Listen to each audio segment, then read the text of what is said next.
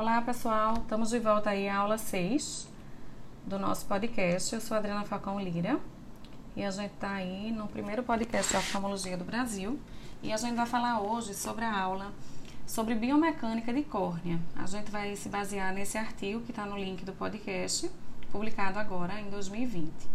Então a córnea, junto com o filme lacrimal, é a primeira interface óptica do sistema visual e a maior responsável pelo poder de convergência do olho.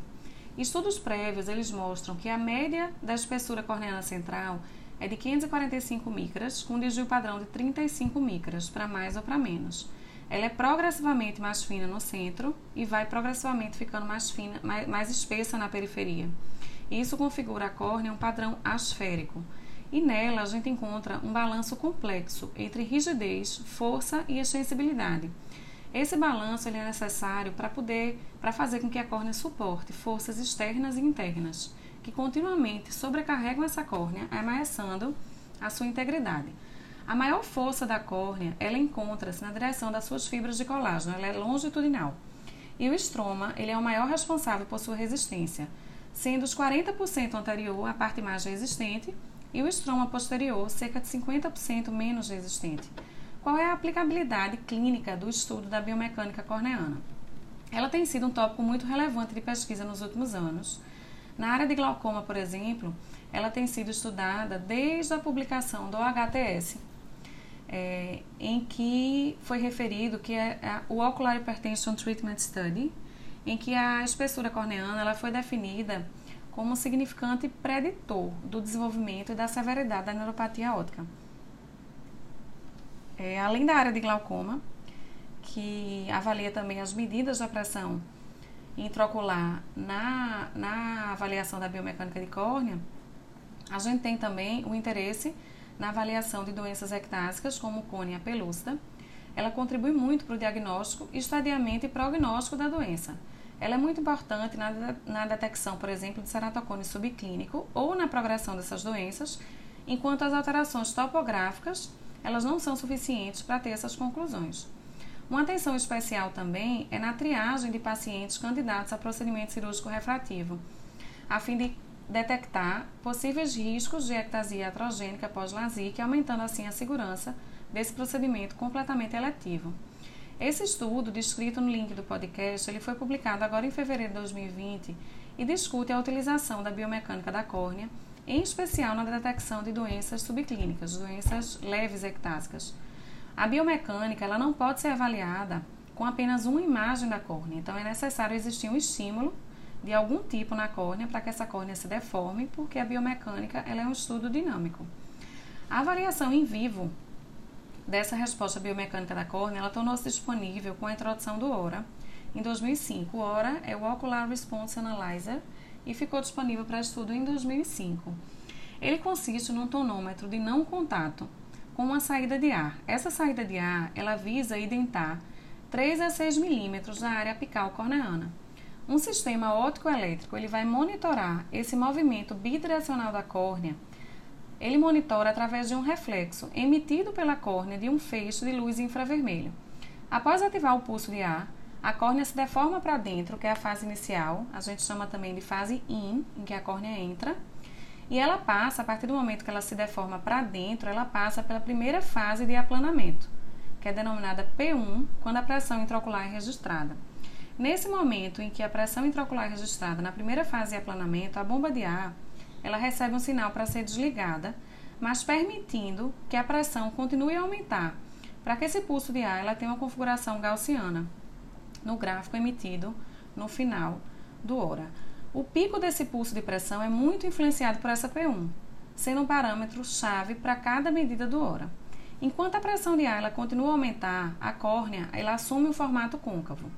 A fase 2, de retorno da córnea à sua configuração normal, denominada fase out, que é a fase em que a córnea está voltando para o seu estado normal, ela, ela inicia-se quando a pressão ela começa a cair.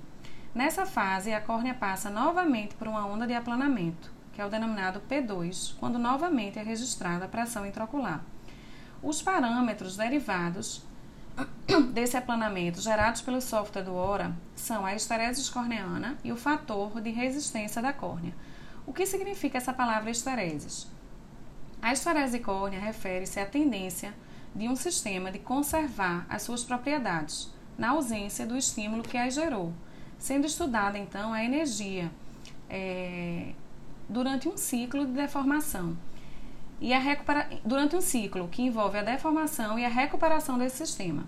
Então, a esterese corneana é a diferença entre o P1 e o P2, enquanto que o fator de resistência da córnea é calculado através de uma fórmula que utiliza constantes, visando maximizar a correlação com a espessura central da córnea. Estudos, eles mostram que a esterese corneana é o fator de e o fator de resistência da córnea, eles tendem a ser menores em pacientes com ceratocone quando a gente compara isso com córneas normais. Embora a sensibilidade e especificidade desse parâmetro diagnóstico para a ceratocone é muito baixa.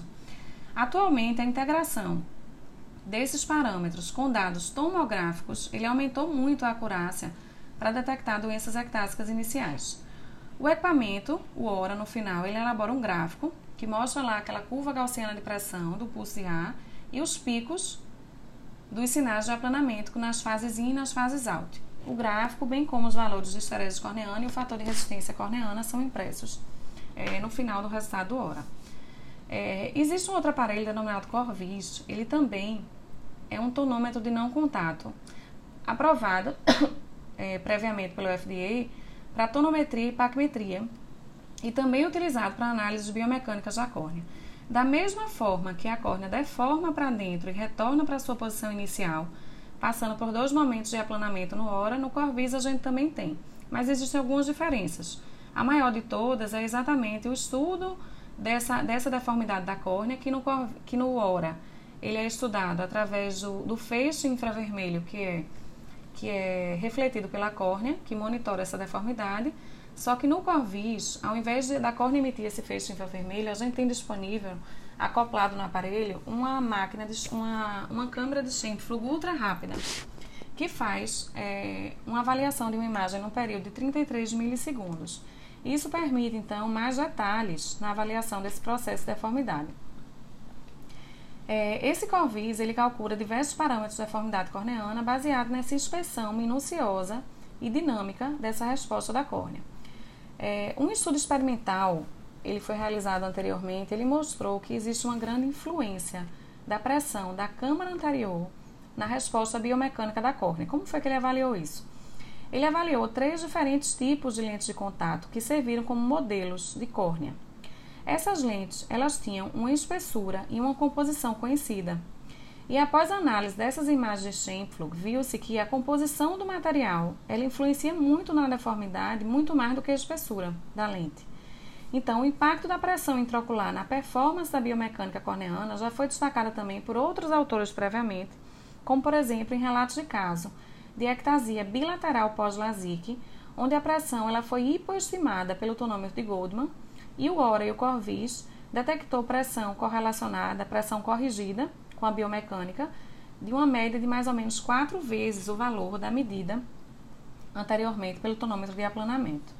Os parâmetros da resposta dinâmica corneana avaliada pelo Corvis, que considera a influência da pressão intraocular, têm se mostrado superior em detectar doenças ectásicas. Imagens de Schentflug horizontais de uma córnea em seu estado normal, ela também mostra dados que permitem o cálculo do percentual de aumento da espessura da paquimetria do ápice aos lados temporal e nasal. A divisão entre a espessura da córnea no ponto mais fino e esse índice de progressão paquimétrica permite o cálculo do ART, que é o Ambrosio Relational Thickness. Pesquisadores, eles realizaram uma análise da combinação do ART e dos parâmetros de biomecânica da córnea, gerando o CBI, que é o Corvis Biomechanical Index. Os estudos eles mostraram que um ponto de corte de 0,5 no CBI, ele foi capaz de identificar 98% de pacientes com ceratocone em casos normais com 100% de especificidade, em pacientes que tinham diagnósticos normais, é, com uma média de 98% a 100% de especificidade. É, Dr. Renato Ambrosio e colaboradores, eles continuaram esse trabalho multicêntrico visando aumentar a detecção de ectasia subclínica, utilizando também inteligência artificial e desenvolver um novo índice que combina dados tomográficos e biomecânicos, que é o TBI, Tomographic Biomechanical Index.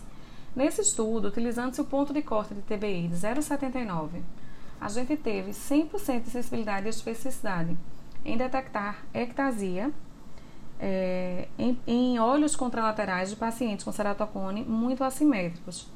E olhos com padrões topográficos normais, quando a gente otimiza esse TBI para 0,29, a gente teve uma sensibilidade e especificidade de 90,4% e 96%, respectivamente, de diagnóstico de ceratocone.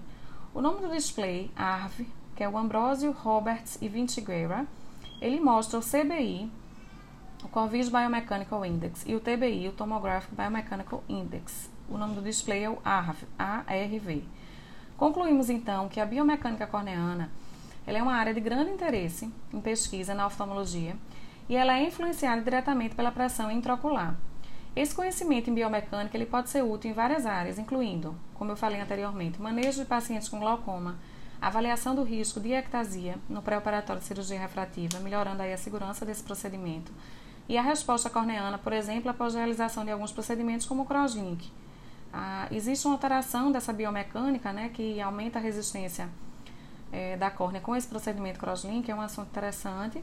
E a integração dos dados da biomecânica com dados tomográficos, como a gente viu nesse trabalho o Dr. Renato mostrou, ela mostrou que melhora a acurácia na detecção da doença ectásica e também de identificar a susceptibilidade ao desenvolvimento de complicações em cirurgias corneanas ablativas.